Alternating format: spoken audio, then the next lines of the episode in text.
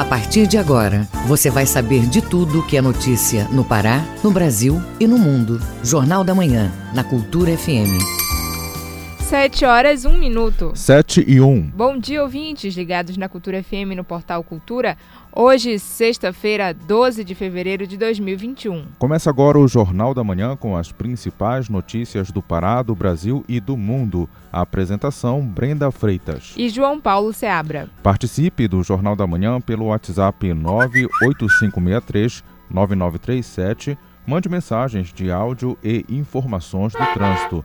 Repetindo o WhatsApp 98563 9937. Os destaques da edição de hoje. Cerca de 40 mil brasileiros entram com ação coletiva contra a hidro. Parazão 2021 será transmitido em rede nacional.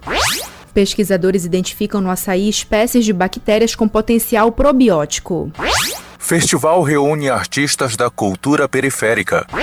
Livro narra a história do médico intelectual bragantino Armando Bordalo da Silva. Artistas da região centro-oeste expõem em Belém.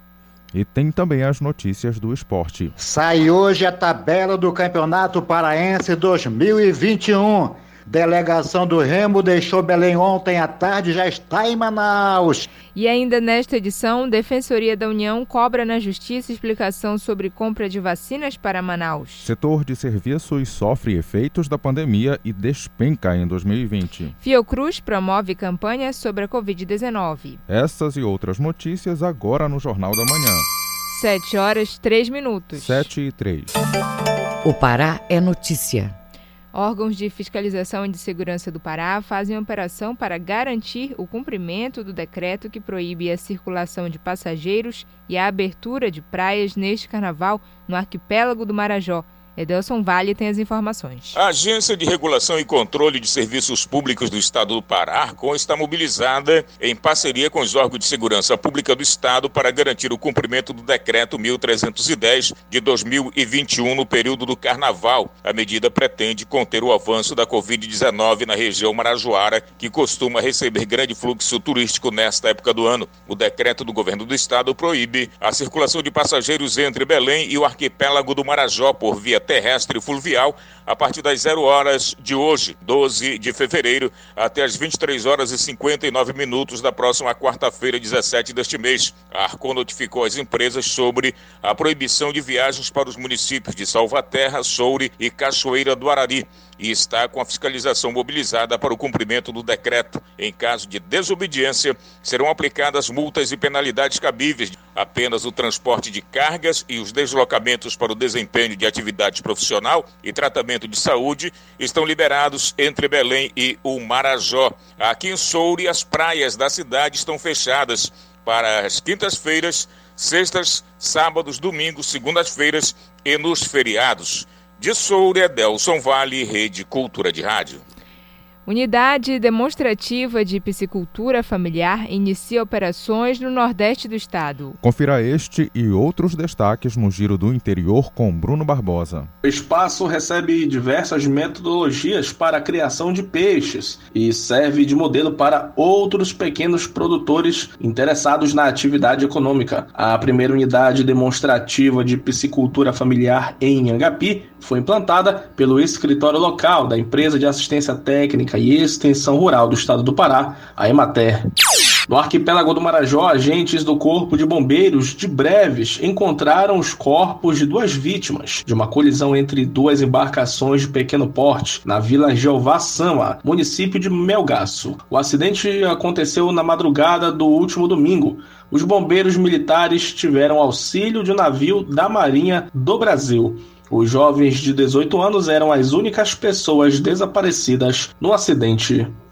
No Sudeste, a Companhia de Desenvolvimento Econômico do Pará reuniu nesta quinta-feira com a Prefeitura de Parauapebas. A CODEC apresentou um conjunto de melhorias para o distrito industrial daquele município, diferente dos distritos industriais estaduais de Barcarena, Belém e Marabá, Ananindeua, a área industrial de Parauapebas é administrada pela Prefeitura e desde o ano passado conta com o apoio técnico da CODEC para a implementação de melhorias em diversos aspectos, desde a celebração de um termo de cooperação técnica. Bruno Barbosa, Rede Cultura de Rádio. Rapaz picado por cobra é resgatado de helicóptero e levado para o hospital. Conselheiros tutelares passam a trabalhar em regime de plantão extraordinário por causa da Covid. Em Belterra, o Comitê de Crise mantém lockdown. Vamos a Santarém ao vivo com Miguel Oliveira, que traz notícias sobre o combate à pandemia no Baixo Amazonas. O Hospital de Santarém abre mais 10 vagas de UTI. Bom dia, Miguel. Bom dia, João Paulo. Bom dia, Brenda. Bom dia, ouvinte do Jornal da Manhã. Osiel Pereira Marques, 20 anos, morador da comunidade de Cachoeira do Aruã, no rio Arapiunja, em Santarém, foi picado por uma cobra ontem. O rapaz foi resgatado de helicóptero do governo do estado e trazido para o hospital aqui na cidade. Ele passa bem. Só para ter uma noção da distância encurtada pela remoção do grupamento aéreo, Cachoeira do Aruã fica a 10 horas de barco até a sede do município. Aqui em Santarém, conselheiros tutelares passaram a trabalhar em regime de plantão extraordinário por causa da Covid-19. Haverá rodízio de três em três conselheiros. Os que têm mais de 60 anos e são do grupo de risco vão trabalhar em casa e encaminhar providências por telefone, e-mail ou mensagem de texto. Os conselheiros com sintomas gripais estão proibidos de participar de diligências por 14 dias. Brenda, João Paulo, o Comitê de Crise de Belterra acabou com a folga do funcionalismo público, nada de feriado na segunda e na quarta. Só na terça-feira de carnaval, dia 16, o expediente será suspenso no município, que vai continuar em lockdown. Ontem, o combate à pandemia ganhou um reforço importante. A CESPA colocou em funcionamento mais 10 leitos de UTI no Hospital Regional do Baixo Amazonas, aqui em Santarém, o HRBA. Brenda João Paulo, além do HRDA, o Estado ainda conta com mais dois hospitais de referência para tratamento de pacientes de Covid na região. Em Itaituba, o Hospital Regional de Tapajós e em Juruti, o Hospital 9 de Abril. Segundo a CESPA, em dezembro, a região possuía 86 leitos e hoje tem 250 leitos de retaguarda para o Tapajós e Baixo Amazonas. E para encerrar, hoje a Câmara de Santarém faz sessão extraordinária para votar projeto de lei que pune com multa no valor de R$ 89 e 250 reais pessoas e estabelecimentos que não cumpram a exigência de uso de máscara facial como medida preventiva à Covid-19 em Santarém. O município está em lockdown desde o dia 1 de fevereiro, mas não pode aplicar punição financeira porque não há lei aprovada pela Câmara. De Santarém, Miguel Oliveira, Rede Cultura de Rádio. Obrigado, Miguel. Bom dia para você. Sete horas, nove minutos. Sete e nove. Jornal da Manhã. Você é o primeiro a saber. Após quase três anos do caso do vazamento de rejeitos tóxicos da empresa Hidro no meio ambiente em Barcarena, um grupo de 40 mil pessoas levou o caso à corte holandesa. A medida pretende garantir indenizações e reparação aos atingidos.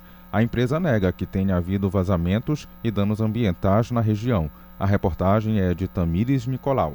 Cerca de 40 mil brasileiros entraram com uma ação coletiva contra a Hidro, dessa vez na Justiça Internacional, por conta do despejo de rejeitos tóxicos em Barcarena em 2018. Na época, as chuvas fizeram com que comunidades indígenas, ribeirinhas e quilombolas do entorno da mineradora fossem inundadas e contaminadas com substâncias. O secretário estadual de Meio Ambiente, Mauro Ode Almeida, explica o levantamento que foi feito por meio do Estado. SEMAS fez uma avaliação antes do, do, governo atual, dizendo que não havia tido um extravasamento de bauxita. Posteriormente, a Hidro e o Ministério Público contrataram uma auditoria independente que constatou de que não havia tido um extravasamento de bauxita e sim água, uma bacia de decantação de água, que é não é uma água potável, mas não era uma água que pudesse prejudicar então aquele ambiente fluvial.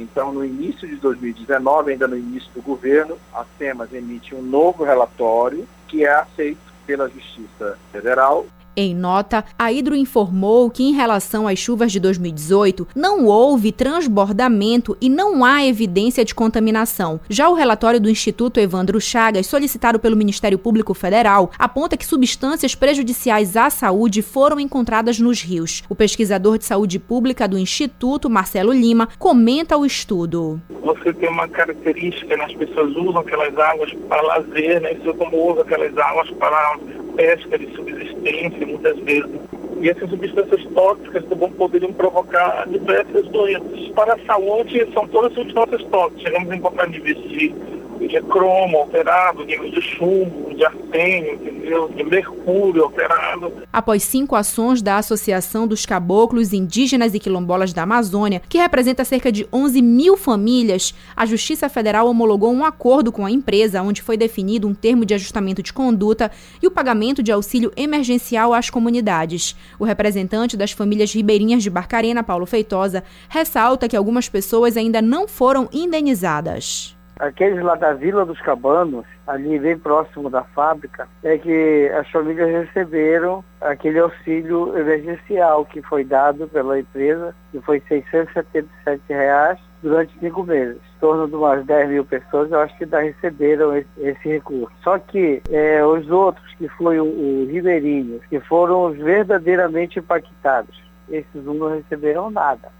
Ainda por meio de nota, a Hidro informou que foi notificada sobre a ação judicial na Holanda e que vai responder conforme solicitado perante o tribunal. A empresa ressaltou ainda que os assuntos encaminhados pela Associação dos Caboclos Indígenas e Quilombolas da Amazônia são tratados nos tribunais brasileiros. Tamiris Nicolau, Rede Cultura de Rádio. Há 16 anos foi assassinada a tiros a missionária Dorothy Steng, que atuava na defesa do meio ambiente e de pequenos agricultores na região de Anapu, oeste do Pará. Para marcar a data, entidades civis realizam um evento virtual. Ouça na reportagem de Cláudio Lobato. Dorothy Stang foi assassinada a tiros no dia 12 de fevereiro de 2005, na região conhecida como Terra do Meio, município de Anapu, oeste do Pará. Sua atuação em defesa do meio ambiente e contra fazendeiros e grileiros da região fez da religiosa uma referência na luta contra o latifúndio e o desmatamento na Amazônia. Para marcar a data, o Comitê Dorothy organiza um evento virtual intitulado Amazônia Lugar de Luta e Utopia. As atividades começaram na quarta-feira com a exposição das cartas da missionária, além de diversas representações artísticas transmitidas pelo perfil oficial do Comitê Dorothy no Facebook, em conjunto com outros movimentos sociais e organizações parceiras, como esclarece a coordenadora do Comitê Dorothy, Alcidema Coelho. Como é na internet, qualquer pessoa pode acompanhar. Tudo está sendo transmitido pela página do Facebook do Comitê Dorothy, nas páginas do Facebook da Juventude Sem Terra, do MST, no jornal Resistência, no coletivo Tela Firme, na página do Centro Alternativo de Cultura, Movimento da Amazônia de Mineração, na Frente Feminista e Idade Mídia. Então, tem esses canais onde serão transmitidas todas as atividades do Comitê Dorothy. A importância da homenagem, segundo os organizadores, vai além da pessoa de Dorothy Stang. É uma ação emblemática da luta dos povos da floresta, dos pequenos agricultores e extrativistas e de todos os segmentos sociais excluídos. A militante do Movimento dos Trabalhadores Sem Terra, Beatriz Luz, revela o porquê da homenagem. A gente tem reconhecido um constante retrocesso das políticas agrárias e ambientais, com a flexibilização das leis ambientais, com a militarização da Amazônia, com um discurso de combate aos lutadores, às lutadoras do campo, com um discurso de criminalização dos movimentos sociais do campo, a gente tem tido grandes passos de retrocesso na luta pela terra, pela reforma agrária. E hoje é o último dia do evento, com uma celebração interreligiosa, como explica Alcidema Coelho, coordenadora do Comitê Dorothy. Nós teremos especificamente um momento dentro de uma sala, que vai ser dentro de uma sala do Zoom, que é um ato interreligioso que nós realizamos todos os anos. Ele vai acontecer amanhã, no dia 12, às 19 horas. Vai ser dentro de uma sala do Zoom. As pessoas que vão receber o código para acessar são convidados comunidades, celebrantes, organizações sociais, religiosos, mas essa celebração ela vai ser transmitida ao vivo na página do Comitê Dorothy. Cláudio Lobato, Rede Cultura de Rádio. 7 horas 15 minutos. 7 e 15. Ouça a seguir no Jornal da Manhã. População deve ter cuidado sobre golpe do cadastro para vacinação. Cultura FM aqui você ouve primeiro, a gente volta já. Estamos apresentando Jornal da Manhã.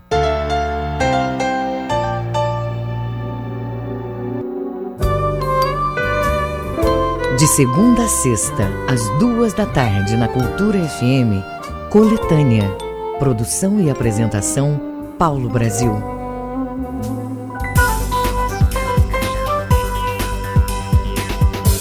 Voltamos a apresentar Jornal da Manhã.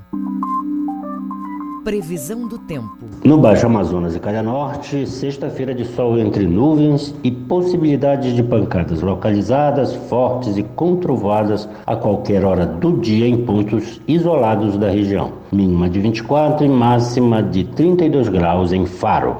No arquipélago do Marajó, sol entre nuvens variando, podendo ocorrer pancadas localizadas fortes e com trovoadas durante o período. Mínima de 24, máxima de 31 graus em Ponta de Pedras. Na mesma região metropolitana de Belém, nebulosidade variável durante toda esta sexta-feira, com chuvas fortes localizadas e trovoadas a qualquer hora do dia. Mínima de 24, máxima de 32 graus em Santa Bárbara do Pará. 7 horas 17 minutos. 7 e 17. Você está ouvindo Jornal da Manhã.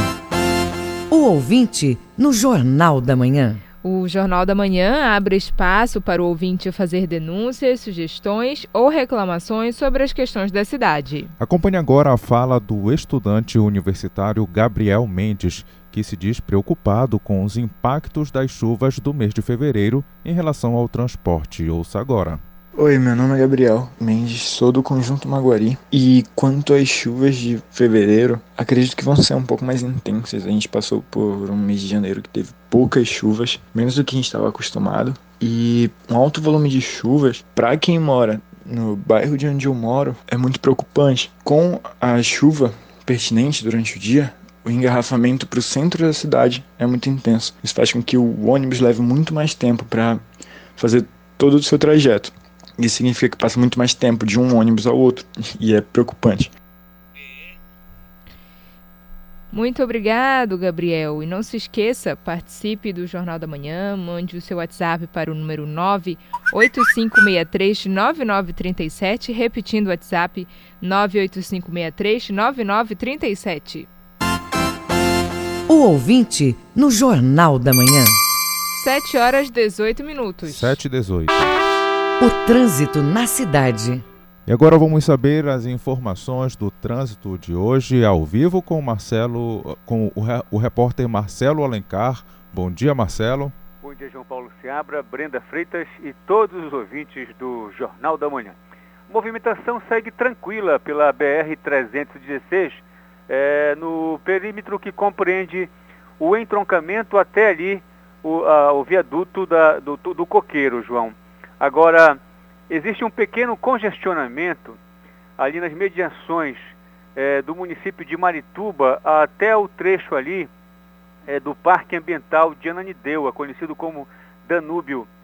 Nesse trecho, nesse sentido de Marituba para Ananindeua, esse trecho está congestionado. É importante que o motorista redobre os seus cuidados e mantenha a sua atenção ficando sempre em alerta. Na Almirante Barroso, a gente já visualiza por aqui o trânsito segue é, tranquilo no sentido de São Brás para o entroncamento. Situação diferente, João, é, no sentido do entroncamento para São Brás. A movimentação bastante intensa de veículos nas primeiras horas desta manhã de sexta-feira. Agora a gente confere a movimentação na Augusto Montenegro e visualiza um trânsito leve, mas moderado. E o motorista precisa ficar atento na esquina do Tenoné, na Mário Covas, próximo do conjunto Panorama 21 e também nas mediações do entroncamento. São essas informações do trânsito da manhã de hoje. Marcelo Alencar, diretor da redação, para o Jornal da Manhã. Volta no comando Brenda Freitas e João Paulo Seabra. Ok, obrigado Marcelo. Bom dia para você. 7 horas 20 minutos. 7 e 20. Jornal da Manhã. Informação na sua sintonia. Pesquisadores do Centro de Valorização de Compostos Bioativos da Amazônia, laboratório ligado à Universidade Federal do Pará e instalado no Parque de Ciência e Tecnologia Guamá, identificam no açaí espécies de bactérias com potencial probiótico. Os micro-organismos podem auxiliar na, diminu na diminuição do colesterol, A reportagem é de Tamires Nicolau. O estudo aponta que o açaí pode apresentar benefícios como a redução de transtornos gastrointestinais e do colesterol. Os pesquisadores identificaram pela primeira vez espécies de bactérias com alto potencial probiótico e que podem garantir a segurança alimentar no consumo do açaí azedo. O pesquisador responsável pelo levantamento, Hervé Rogés, explica os benefícios dos probióticos encontrados. Probióticos são micro-organismos do bem que colonizam o nosso cólon, nosso intestino grosso, e através dessa colonização são capazes de matar micro-organismos patogênicos.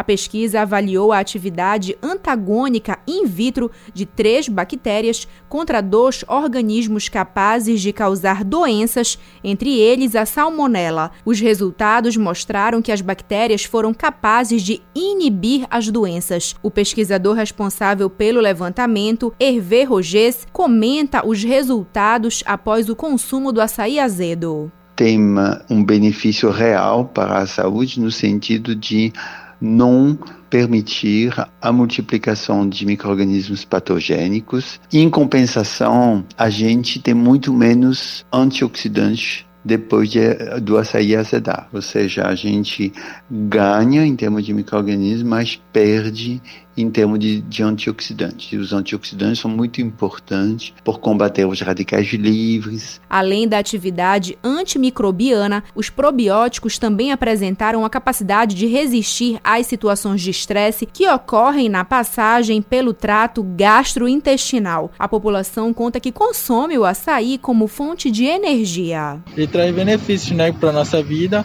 Com ele eu me sinto bem, tanto para fazer exercício físico, para correr, jogar bola. Eu gosto dele, eu só me sinto é, cheia com açaí. Eu me sinto bem. Ele ocupa o lugar do, da salada diariamente, aí eu já coloco ele. As bactérias isoladas estão armazenadas para a realização de outros estudos e para a investigação de possíveis aplicações dos resultados. Tamiris Nicolau, Rede Cultura de Rádio.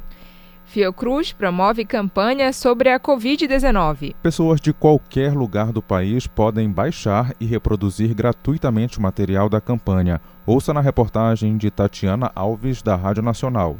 Uma nova versão da campanha Se Liga no Corona está sendo lançada pela Fundação Oswaldo Cruz. Além de abordar os protocolos do Plano Nacional de Vacinação contra a Covid-19, a iniciativa traz respostas para questões como possíveis reações naturais à vacina e se quem já teve a doença precisa se imunizar. A Fiocruz destaca ainda orientações para gestantes e pessoas com alergias graves graves. O objetivo é reforçar, através de mensagens de áudio, ações de enfrentamento à pandemia de Covid-19, seus efeitos e impactos nas favelas, assim como reforçar a necessidade das medidas de prevenção nesses espaços. É importante que você fique de olho no que a prefeitura da sua cidade vai divulgar. Procure no site e nas mídias sociais da prefeitura para saber quais as etapas do calendário de vacinação, que grupos serão vacinados e também onde se vacinar.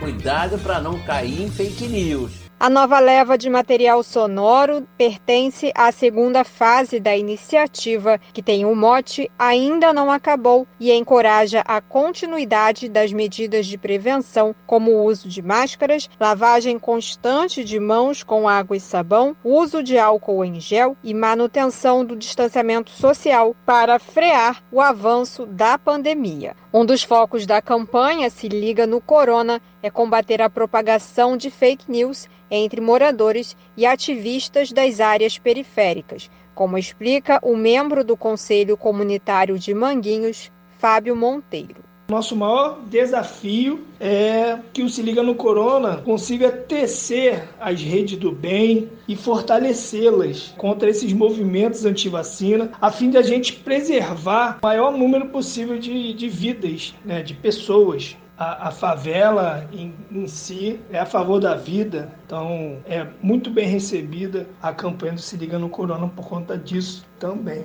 O público-alvo são as comunidades e áreas vulneráveis do Rio. Os áudios da campanha de comunicação estão disponíveis no portal Fiocruz no link portal.fiocruz.br barra se liga no corona barra áudios. Eles podem ser baixados gratuitamente e reproduzidos livremente. Da Rádio Nacional no Rio de Janeiro, Tatiana Alves. População deve ter cuidado sobre golpe do cadastro para vacinação. O alerta é do Ministério da Saúde, como nos conta o repórter Diego Cigales, da agência Rádio Web. O início da vacinação contra a Covid-19 no Brasil chegou acompanhado de golpes. Desde janeiro, o Ministério da Saúde alerta para situações nas quais criminosos contatam pessoas e tentam obter dados pessoais em especial. A pasta emitiu comunicado em janeiro para alertar que não solicita estas informações via chamada telefônica nem envia códigos para usuários do sistema de saúde. Oscar Zucarelli, que é gerente de segurança da informação da CertSign, destacou como funciona o golpe relacionado à campanha de vacinação. Cybercriminosos se aproveitam de situações que possuem um grande interesse da sociedade para tentar enganar algumas pessoas. Esse tipo de técnica, que é chamada de phishing, é muito usada pelos criminosos e agora, infelizmente, né, nesse momento de grande ansiedade, onde todo mundo está aguardando esse processo de vacinação, começaram alguns golpes onde os criminosos se passam por funcionários da área de saúde do governo com contatam pessoas para agendar a vacinação. O objetivo é que durante essa ligação eles possam convencer esse usuário a passar um código que vai ser enviado através do celular ou até mesmo clicar em um link enviado por uma mensagem. A especialista em relações institucionais da Proteste, a Associação de Consumidores Juliana Moia, pede atenção com links suspeitos. Alguns governos locais lançaram sites para que os cidadãos possam se cadastrar e serem convocados para a vacina do coronavírus né? Mas ao mesmo tempo que isso está acontecendo, fraudadores também estão criando sites falsos com o objetivo de recolher os dados pessoais dos cidadãos. Então é muito importante todos ficarem atentos a, aos endereços eletrônicos que são divulgados pelo governo do estado ou do município e evitem clicar em links suspeitos que circulam através do WhatsApp e de redes sociais. Zucarelli dá um conselho sobre como verificar o nível de segurança de uma página na internet, por exemplo. Tenha também sempre certeza que a comunicação entre você e o site que você está acessando é segura. Isso pode ser confirmado verificando na barra de endereço do navegador a existência de um cadeado e também da utilização do protocolo de comunicação HTTPS. A letra S, nesse caso, indica se tratar de uma comunicação segura. É muito importante também clicar no cadeado e verificar se o certificado digital que consta ali foi emitido para o site da empresa que você está acessando, porque eventualmente os criminosos podem tentar tentar criar sites falsos. A especialista da Proteste ainda alerta para outra fraude relacionada à vacinação, a venda ilegal de vacinas. Vale ressaltar, a campanha de imunização ocorre exclusivamente no sistema público de saúde. Agência Rádio Web de Porto Alegre, Diego Cigales. 7 horas 29 minutos. 7 e 29. Ouça a seguir no Jornal da Manhã. Saiu hoje a tabela do Campeonato Paraense 2021. É daqui a pouco aqui na Cultura FM a gente volta já. Estamos apresentando Jornal da Manhã. ZYD 233, 93,7 MHz. Rádio Cultura FM, uma emissora da Rede Cultura de Comunicação. Fundação Paraense de Rádio Difusão Rua dos Pariquis, 3318. Base operacional, Avenida Almirante Barroso, 735, Belém, Pará, Amazônia, Brasil. Voltamos a apresentar Jornal da Manhã. Tábuas de marés. Em Salinas, Marudá e Algodual, a maré está enchendo e atinge a pré-mar às 8h10 da manhã. maré baixa vai acontecer às 2h35 da tarde. Na ilha de Mosqueiro, a maré está enchendo e chega a seu nível máximo a 15 para um meio-dia. A baixa mar acontece às 6 e 5 da noite. No Porto de Belém, maré enchendo com pré-mar prevista ao meio-dia e 20. Maré baixa acontece às 7 e 25 da noite. No Porto de Vila do Conde, em Barcarena, a maré está vazando e atinge seu ponto mínimo às 15 para as 8 da manhã. A maré alta vai acontecer às 10 para 1 da tarde. No Trapiche de Breves, na ilha do Marajó, a maré está vazando com baixa mar prevista às 2h15 da tarde. Maré alta ocorre às 7h25 da noite. 7 horas 30 minutos. 7h30. Você está ouvindo Jornal da Manhã. Esporte. Chegou a hora do esporte aqui no Jornal da Manhã e você confere, sai hoje a tabela do Campeonato Paraense 2021. E delegação do Remo deixou Belém ontem à tarde e já está em Manaus. As informações com Alexandre Santos. O Campeonato Paraense de 2021 deve começar dia 27 deste mês e vai até o mês de maio.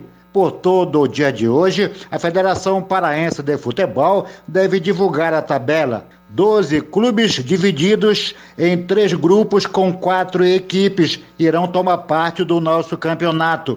No grupo A estão Paysandu, Bragantino, Itupiranga e Gavião KTG.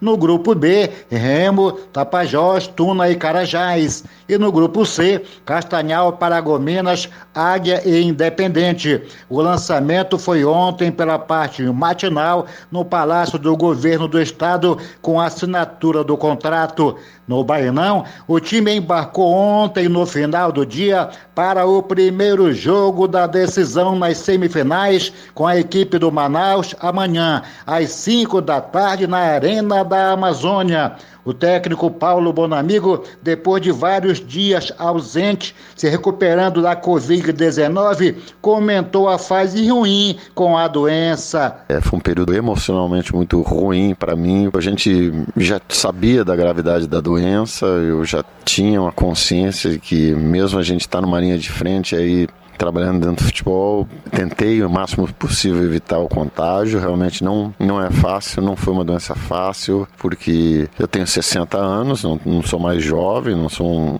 um jovem atleta como fui. E a gente sentiu o peso dessa infecção, principalmente na questão pulmonar, que ela realmente ela é muito agressiva, ela é muito rápida em termos de, de, de atuação mas graças a Deus já estou recuperado, emocionalmente também, que é o mais importante, que a gente às vezes se assusta muito, está recuperado, estou muito motivado, feliz de estar tá retornando aquilo que eu gosto de fazer, que é meu trabalho, e espero poder realmente a gente fazer uma, uma grande restante de Copa Verde.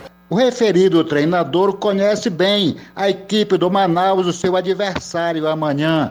Eles conseguiram manter praticamente a base da equipe, reforçando com três, quatro jogadores, o Douglas Limas do 13, o Barra do 13, o volante, Thiago Costa do Ferroviário, jogadores pontuais dentro daque, daquela equipe formada dentro do campeonato da Série C. Então, toda dificuldade, mas a mesma dificuldade que a gente vai ter, eles vão ter também, porque o nosso grupo está tá, tá bem motivado, trabalhando bem a semana e estão elevando o nível de confiança que é importante.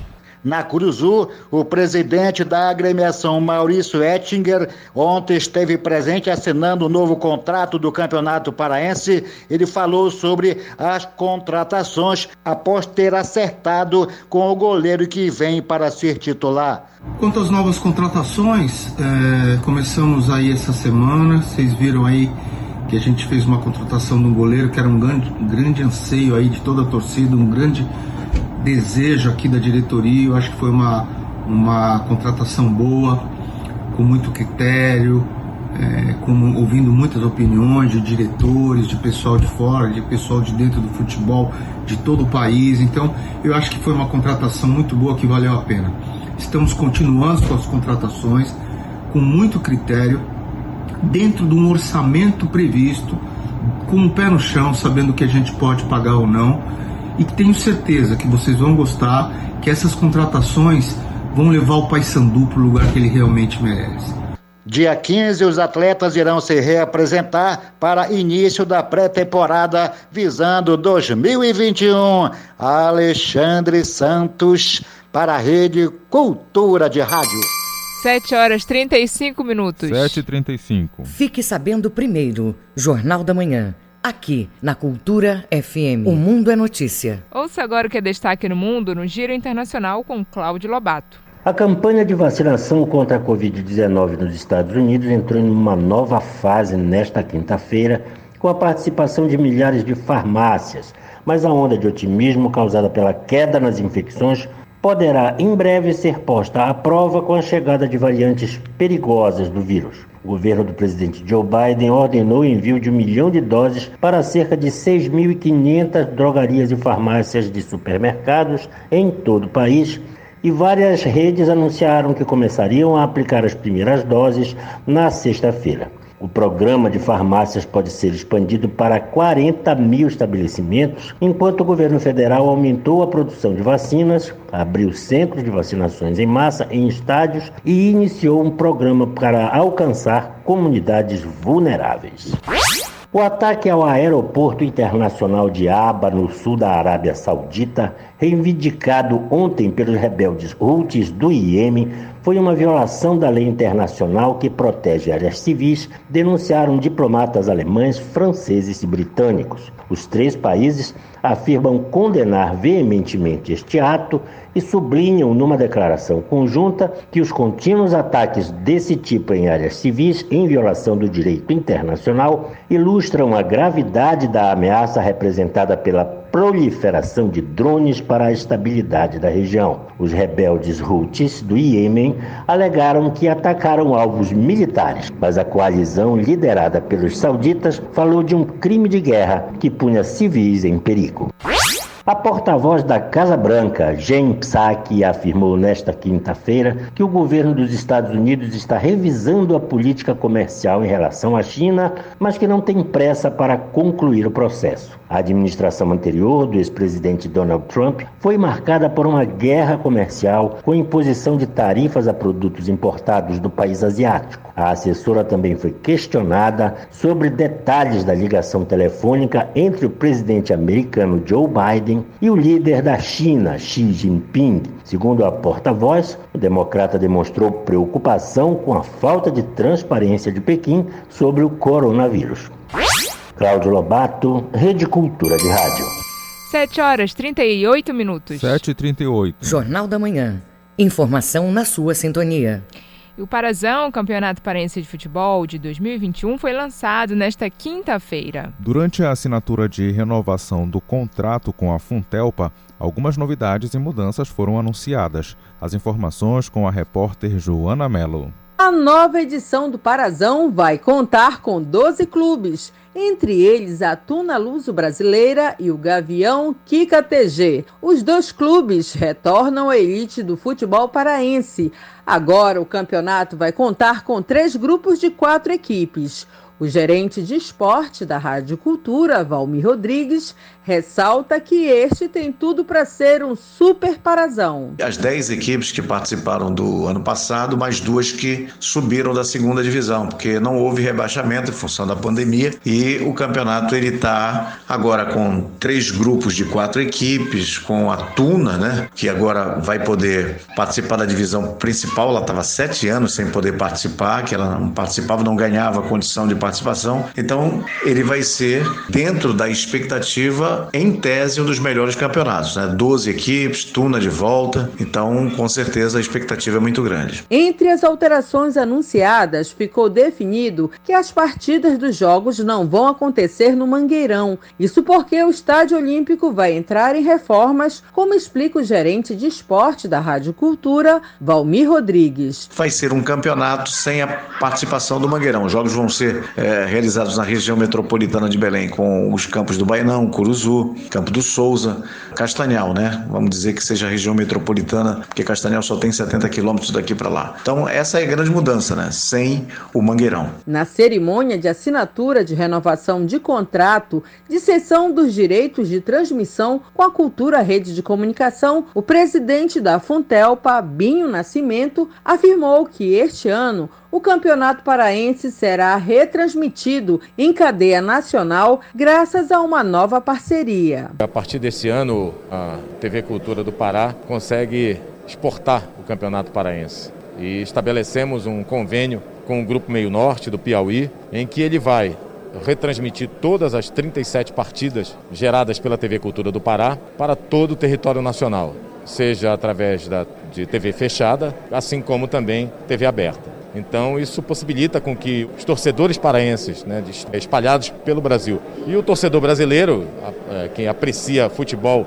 e principalmente as grandes rivalidades do futebol, como nós temos aqui em Remy Paysandu, possa acompanhar o Campeonato Paraense 2021. Diante de representantes de clubes paraenses presentes ao evento, o governador do estado, Helder Barbalho, ressaltou que neste momento de pandemia é importante que todos os envolvidos na realização do Campeonato Paraense cumpram os protocolos sanitários para que o Parazão ocorra com total segurança. Priorizando a vida, priorizando a saúde e esperando que estejamos com as condições de controle da pandemia garantidos para aí sim permitir a retomada da presença de torcedores ao estádio. Neste momento é fundamental que todos nós possamos garantir que o campeonato aconteça e a TV Cultura estará transmitindo para que toda a população possa assistir o Campeonato Paraense. O Bampará é o patrocinador master da competição com aporte de 5 milhões de reais. A primeira rodada do Parazão vai ocorrer nos dias 27 e 28 de fevereiro. Joana Melo, Rede Cultura de Rádio. Os números da economia. Setor de serviços sofre efeitos da pandemia e despenca em 2020. Ouça na reportagem de Carolina Cassola, da agência Rádio Web. O setor de serviços sentiu os efeitos da pandemia e despencou 7,8% em 2020, na comparação com o ano anterior. De acordo com o IBGE, essa é a queda mais intensa da série histórica da pesquisa iniciada em 2012. Em dezembro, o setor ficou estável e interrompeu uma sequência de seis meses consecutivos de alta. Na comparação com dezembro de 2019, a queda foi de 3,3%, a décima taxa negativa seguida nessa base de análise. Rodrigo Lobo, gerente da pesquisa mensal de serviços, explica que quatro das cinco atividades tiveram queda no ano passado. Houve predomínio de queda dos serviços que são prestados de forma presencial, portanto, os serviços prestados às famílias mostraram a principal perda no acumulado do ano, seguido ali pelos serviços profissionais administrativos e complementares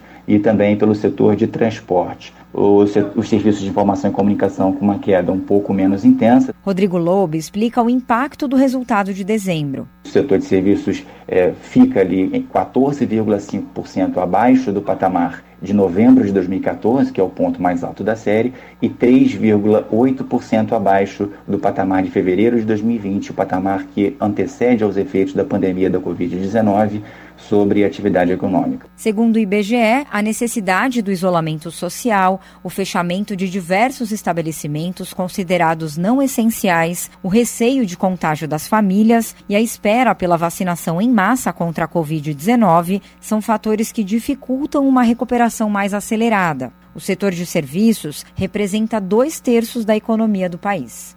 Agência Rádio Web de São Paulo, Carolina Cassola.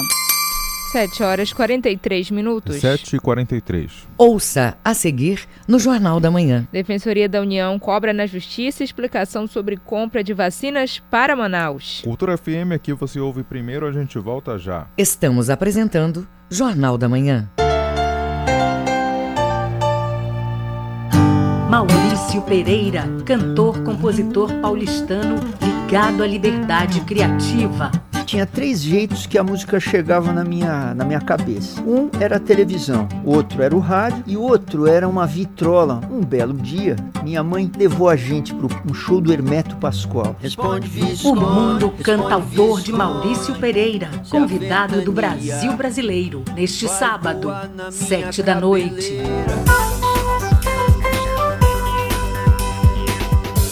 Voltamos a apresentar Jornal da Manhã. Previsão do tempo. No nordeste do estado, dia de nebulosidade variável. Pode chover forte com trovoadas em pontos isolados da região a qualquer hora do dia. Mínima de 23 e máxima de 33 graus em Mãe do Rio. No sudoeste paraense, sexta-feira com sol e nuvens variando de intensidade, chuvas localizadas, fortes e com trovoadas a qualquer hora do dia em pontos isolados da região. Mínima de 21, máxima de 32 graus em Altamira. No sudeste do Pará, nebulosidade intensa e poucas aberturas de sol durante todo o dia. Chuvas ocasionais que podem ser fortes e com trovoadas em pontos isolados da região. Mínima de 23 e máxima de 25 graus em São João do Araguaia. 7 horas 45 minutos. 7h45. Política.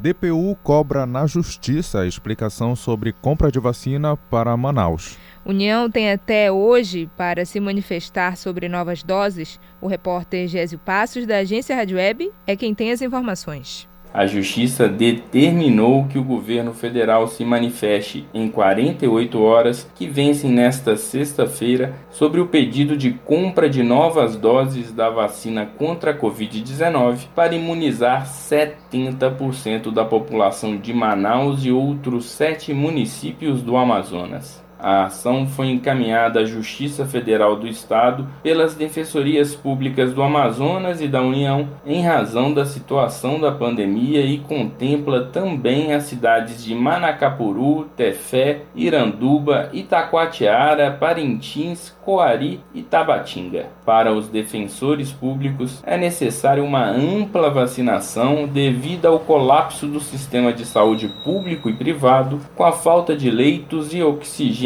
para pacientes. A imunização de 70% da população reduziria gastos, internações e mortes, com menor chance de aparecer novas variantes do coronavírus. A reportagem procurou a Advocacia Geral da União, o Ministério da Saúde, o Governo do Amazonas e a Secretaria de Saúde do Estado para se manifestarem sobre a decisão e até o momento não obteve resposta. O governo do Amazonas anunciou a chegada nesta quinta-feira de 60 mil metros cúbicos de oxigênio adquiridos pelo Ministério da Saúde no Maranhão. O Amazonas registrou mais de 290 mil contaminados e 9.619 mortos pela Covid. Segundo a Secretaria de Saúde, as UTIs públicas estão com 93% de ocupação. Da Rádio Nacional em Brasília, Gésio Passos. Você está ouvindo Jornal da Manhã. O Pará é notícia. Uma manifestação cultural e artística dos paraenses acaba de ganhar reconhecimento como patrimônio estadual. Quem traz os detalhes é o repórter Edelson Vale. Lundu Marajoara torna-se patrimônio do povo do Pará. O projeto de lei de número 239 de setembro de 2020 foi votado na última quarta-feira, dia 10 de fevereiro, na Assembleia Legislativa do Pará. Ele preconiza o reconhecimento da dança do Lundu Marajoara como patrimônio cultural de natureza e material do povo do Pará. O Lundum é praticado aqui na Ilha do Marajó, tem como referência o município de Soure e foi uma adaptação do Lundu africano trazido pelos escravos de Angola e que durante muitos anos teve proibida sua prática no Brasil por ser considerada uma dança erótica com excessivos movimentos de sensualidade, pois era uma espécie de ritual de acasalamento antecedendo a relação sexual entre os escravos. O Lundum ainda hoje é praticado pelos grupos culturais em Soure, na região do Marajó, sendo muito apreciado pela sua beleza na expressão corporal e pela sua historicidade. Porém, muitos ainda confundem a prática do marajoara com o africano, devido às suas semelhanças, provocando uma certa confusão nas vertes e formação de execução. De Soura, Delson Vale, Rede Cultura de Rádio. 7 horas e 49 minutos. 7 e 49. Jornal da Manhã. Você é o primeiro a saber. E contra a vontade de muitos, os desfiles de escola de samba no Brasil não vão acontecer. Os protocolos sanitários de prevenção à pandemia da Covid exigem um esforço coletivo para não aglomerar. É, mas aqui na Rádio Cultura você pode entrar no clima da folia conhecendo um pouco mais sobre a história do samba paraense. É o que você confere na reportagem de hoje da série especial sobre o carnaval com a repórter Joana Mello. A relação dos paraenses com o samba já é antiga. Esta história já vem de outros carnavais. Começa no século passado, época em que a população já vivia intensamente as batalhas de confete e os bailes de clubes recreativos, como explica o professor Diego Santos, pesquisador da cultura paraense da UNAMA. Na verdade, a expressão samba acaba abarcando uma determinada série de elementos que vão estar presentes em Belém, principalmente a partir da década de 30. Né? Havia, à época, na década de 30, os chamados carnavais das batalhas de confete, né? que seria, vamos dizer, o primeiro momento do samba no carnaval paraense. Os anos 30 marcam a institucionalização do samba carnaval carnavalesco com a criação da primeira escola de samba, o Rancho Não Posso Me Amofinar, no bairro dos Jurunas, pelo fundador Raimundo Manito. O pesquisador Diego Santos comenta. Acredito que essa seja a primeira grande institucionalização do samba relacionada à capital, né, vinculando aí a questão do carnaval. O samba no Pará ganha força também com elementos de outras histórias. O cantor e compositor paraense Bocho Guimarães diz que há 40 anos faz da vida uma militância pelo samba. Em 1982, ele venceu um festival com sua primeira composição. Para ele, o samba traz alegrias, mas também um bocado de tristezas. E o samba, para mim, ele representa alegria, ele representa união, ele representa festa, ele representa também muitos aborrecimentos que nós temos com a família, com os amigos, com os parceiros, porque o samba, ele une as pessoas, mas também ele desagrega devido aos festivais que a gente tem que participar. É tanta coisa, cara, que o samba nos traz, mas você pode ter certeza que as alegrias, os prazeres que a música nos dá é muito maior do que as dores. De acordo com a obra Músicas e Músicos do Pará, de Vicente Salles, o samba popular chegou em vários municípios paraenses. Marabá, Cametá, Alto Tocantins, Araguaia e na Ilha do Marajó. Contagiante, o samba foi escrito por grandes compositores eruditos, como Héctor Ibósio e Alípio César. As tradições populares, sobretudo as da cultura negra, foram decisivas para o fortalecimento da presença do samba no Estado, como explica o pesquisador Diego Santos. A presença dos negros em questões rituais, que há muitos chamaram de foguedos, isso já era presente na Amazônia, pelo menos desde o final do século XVIII. E muito claro, especialmente a partir do século XIX. Né? Esses folguedos eram formas de recriação de manifestações culturais, né, muitas delas negras, sincréticas, híbridas, que os negros faziam na capital paraense e que muitas delas acabaram depois sendo até incorporadas. Joana Melo, Rede Cultura de Rádio.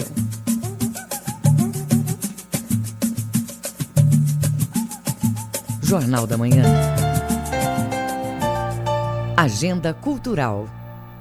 O Espaço Cultural Casa das Onze Janelas proporciona uma viagem para o centro-oeste do Brasil por meio das artes visuais produzidas na região. São 51 artistas dos estados de Goiás, Mato Grosso, Mato Grosso do Sul e Distrito Federal. Acompanhe na reportagem de João Paulo Seabra. A exposição Conversas, Resistência e Convergência é considerada pioneira por levar às regiões Norte e Nordeste um número expressivo de expoentes da arte contemporânea do Centro-Oeste. Cerca de 80% das obras pertencem ao acervo do Museu de Artes Plásticas de Anápolis de Goiás. O curador da exposição do Centro-Oeste do país, Paulo Henrique Silva, fala sobre o intercâmbio que possibilita compartilhar os desafios dos artistas das regiões. Assim como a região Centro-Oeste, a região Norte também sofre com algumas questões em relação à visibilidade e até mesmo ao processo produtivo de arte contemporânea, uma vez que não estamos localizados na região Sudeste,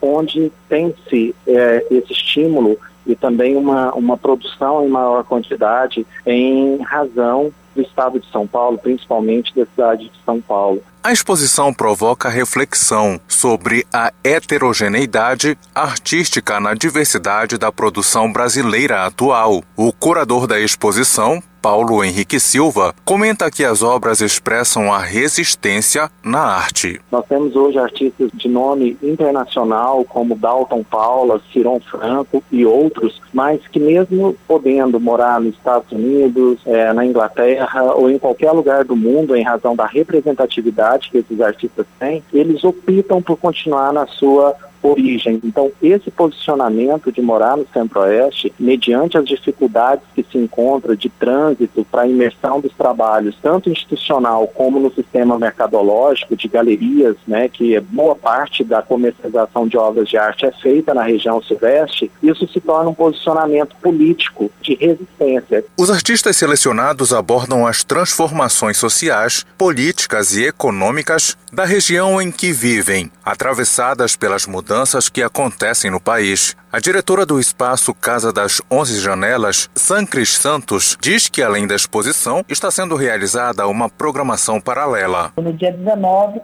com a mesa redonda no formato remoto, com o tema heterogeneidade e diversidade cultural, com a fala do Paulo Henrique, da Vânia Leal, a mediação de Nando Lima. Paralelo também nós estaremos desenvolvendo as mediações, bem como oficinas que serão também ministradas no formato remoto. Conversas, Resistência e Convergência está no Espaço Cultural Casa das Onze Janelas, na rua Siqueira Mendes, sem número na Cidade Velha. O horário de funcionamento é de terça a domingo, das nove da manhã às cinco da tarde, com gratuidade às terças-feiras.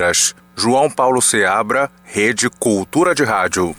Livro conta a importância documental, fotográfica e as conquistas do médico e intelectual bragantino, Dr. Armando Bordalo da Silva. Repórter Marcelo Alencar nos conta os detalhes. O livro Histórias de uma Vida, da Marujada ao Museu Guild, destaca a trajetória e passagens da vida do médico e intelectual bragantino Dr. Armando Bordalo da Silva, que colaborou na criação de várias associações que ajudaram a desenvolver a economia, educação e a conscientização do meio ambiente do município de Bragança. A autora da obra Mariana Tereza Ataíde Bordalo da Silva é professora da Universidade Federal do Pará e filha do Dr. Armando. Ela aponta como foi o processo de construção do registro. Eu levei, eu acho que uns dois anos, mais ou menos, para escrever esse livro. Eu pensei inicialmente em fazer realmente só uma biografia, mas depois de eu ler e reler todos aqueles documentos, tudo aquilo que eu tinha encontrado na biblioteca dele, eu percebi que aquelas informações elas precisavam de um registro, elas precisavam ser conhecidas. Bordalo foi membro da Irmandade do glorioso São Benedito. Em Belém, atuou como médico, professor da Faculdade de Filosofia e Ciências Sociais, além de ter colaborado na federalização do Museu Emílio Guild, evitando o fechamento do local nos anos de 1951. Mariana Teresa Ataíde Bordalo fala da importância da literatura como instrumento da produção do testemunho pessoal do pai e do município de Bragança. O Dr. Armando Bordalo da Silva sempre foi um nome bem conhecido, tanto por ele ter sido médico em Belém por muitos anos, por ter sido professor da universidade, diretor do Museu Paraense Emílio Guild, membro da Academia Paraense de Letras. Então, a história dele, por si só, já despertaria nas pessoas, de um modo geral, algum interesse. Aliado à história de Bragança e de Belém, eu acho que essa biografia ela se torna não só interessante, como útil e necessária. O exemplar também traz poesias, bem como os registros fotográficos